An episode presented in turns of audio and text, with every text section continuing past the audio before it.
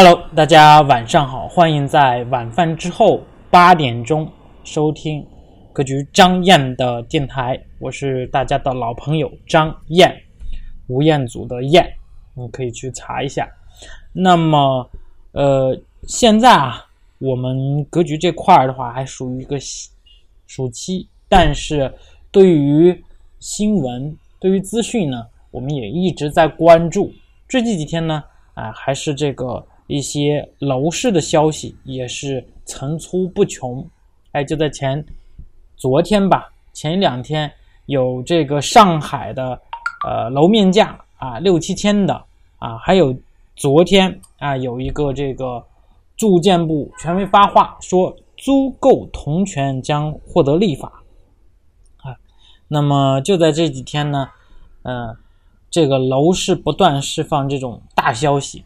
啊，从上海宣布只租不售，哎，到这个广州租购同权，哎，再到这个住建部发话，哎，这一系列的大动作，其实都表明这个租赁的时代真的可能要到来了。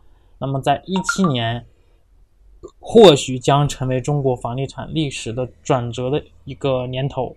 不过，上述动作实际上似乎还没有。全国层面的这种推广意义，可能是试验，包括在上海的试验，包括在这个广州的试验。那么，在这样的条件下，如果说住建部通过立法明确租购同权，那么很多媒体的猜测啊，是不是会有很多的城市会陆续跟进？啊，现在我们来看的话，如果说其他城市不管是跟还不跟啊，那么只要是说这个立法，只要明确了租购同权，那么就会产生租购同权的效果，不管是在哪个城市。那么这个会有一些什么深远的意义呢？啊，我们从几个维度来看一看啊，比如说啊，第一个维度从法律层面。我们确立这个租赁地位。那么，如果说要让租房得到广泛的接受啊，因为现在我们其实我们的概念，我们在一线城市不得不去租房，就是被动的啊。那么，真正扭转人们看待租房和买房之间，哎，它到底有哪些差异？把这区分开来，呃，必须是要让大家去看到。呃，真正租房能够和买房是一样的权利，那么就必须要从权益啊、平等性啊，还有居住使用方面呢都有保障。这样的话，大家才更多的会可能把这个呃天平偏向于租房啊。那么得到保障的最佳方式是什么？啊，当然是通过立法的形式。啊，有国家意志为背书，有强制性和普遍性。啊，这是法律方面。第二方面呢是，呃，能够更加构筑一个平等的一个社会。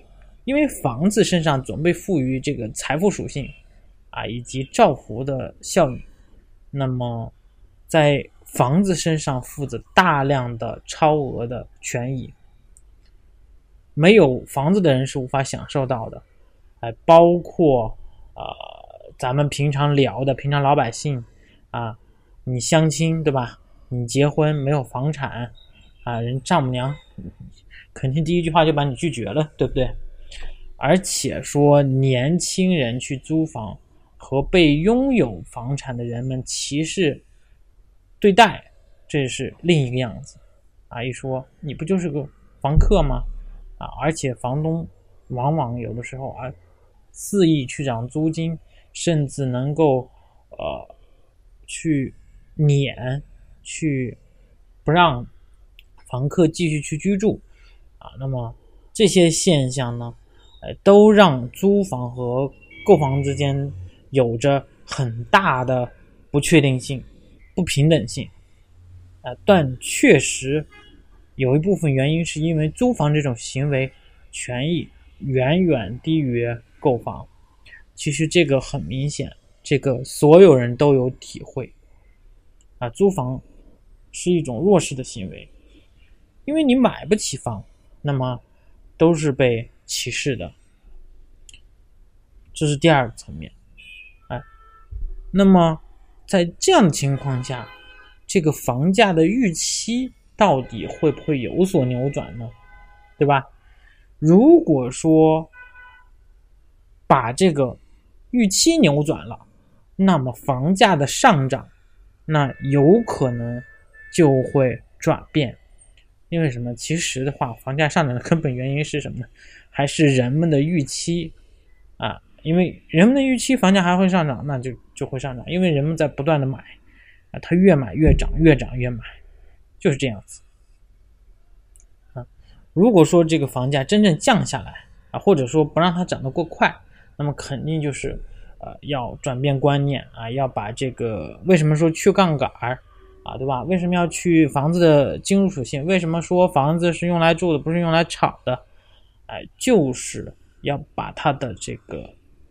金融属性，它的附加值，它的预期，给它扭转掉，扭转掉，这是一部分。还有，哎，租购同权是大势所趋。那么大家，呃，可以看到前两天的新闻，就是国家统计局的一个统计哈，就全国人民住房建筑面积达到了四十平，呃，四十平方嘛，啊，后面还有个零点八。那么这一指标呢？呃，已经接近甚至超过了日本啊这些发达国家，也就说明呢，现在呢投机或者是投资为目的的买房者啊，已经是日益增多了。那么过剩的房子如何去充分的利用？显然让他们进入租赁市场是最好的选择。哎，我国规模化住房的这个租赁市场份额呢，目前来讲只有百分之二。那么，相当于发达国家市场的这个，呃，百分之二十到百分之三十的比例，那么差距还是很大的。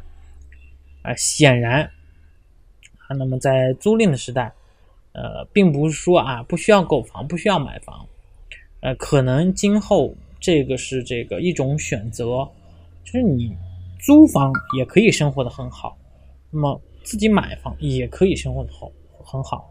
而且的话，现在很多的工作的话，哎，都可以去移动办公啊。那么，真正的哎，会发挥一些这个呃很好的作用。第四呢，呃，这种租购同权可能会加速中国的这个人口迁徙。因为什么？因为在这个租售同权之后呢。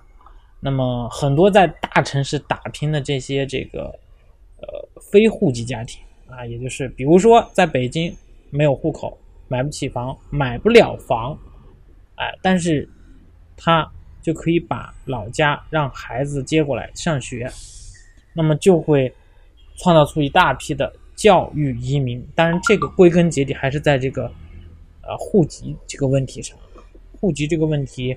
有可能会逐渐的慢慢解决，啊，但是这个城人口城市化的这个进程可能会提速，因为什么？因为大城市对人口啊，它有虹吸效应，啊，这样的话会非常的强烈，特别是像精英人群、高精尖人群，哎，他们在大城市，呃，没有买房或者是呃没有买房的权利，他们可能会去。呃，租房，然后孩子如果能在这边上学，那就是一个更好的选择了，对不对？啊，这就是整个的一个更多的它的一个影响以及意义。有可能有些朋友哈，有些听众哎是问呢，房价是不是要跌了，对吧？我也我也有这样的疑问，因为。呃，很多人觉得哈，北上广深这样的一线城市房价之所以那么高，主要是因为这些城市拥有什么呢？拥有优质的资源，哎，包括那三座大山，包括教育、医疗。那么，而过去呢，这些资源是跟房子连在一起的，或者是跟房屋产权联系在一起的，啊，那么如果说这个政策出台之后呢，如果是租房也可以享受到这样的同等权利呢，那么大家说说房价会不会下跌呢？我觉得哈，有可能会松动。啊，当然这个呃，我们不去预测或者评判。我就是说个人的感觉哈，个人感觉，不知道大家是怎么想的啊？可以在这个电台这块啊评论区去留言。第二呢，有些人会问，租金是不是要涨了？对不对？因为什么？因为租售同权了。哎，但凡是学区房，那么这个可能租金它就会上涨了，对吧？因为孩子要来上学了，这个真有可能，真有可能。第三呢？那么学区房会贬值吗？会降价吗？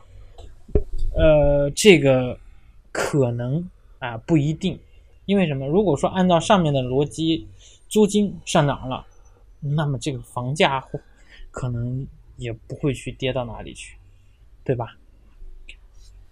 啊，那么会带来教育的公平权吗？哎，这个其实我觉得啊，如果说真的是租售同权了，那。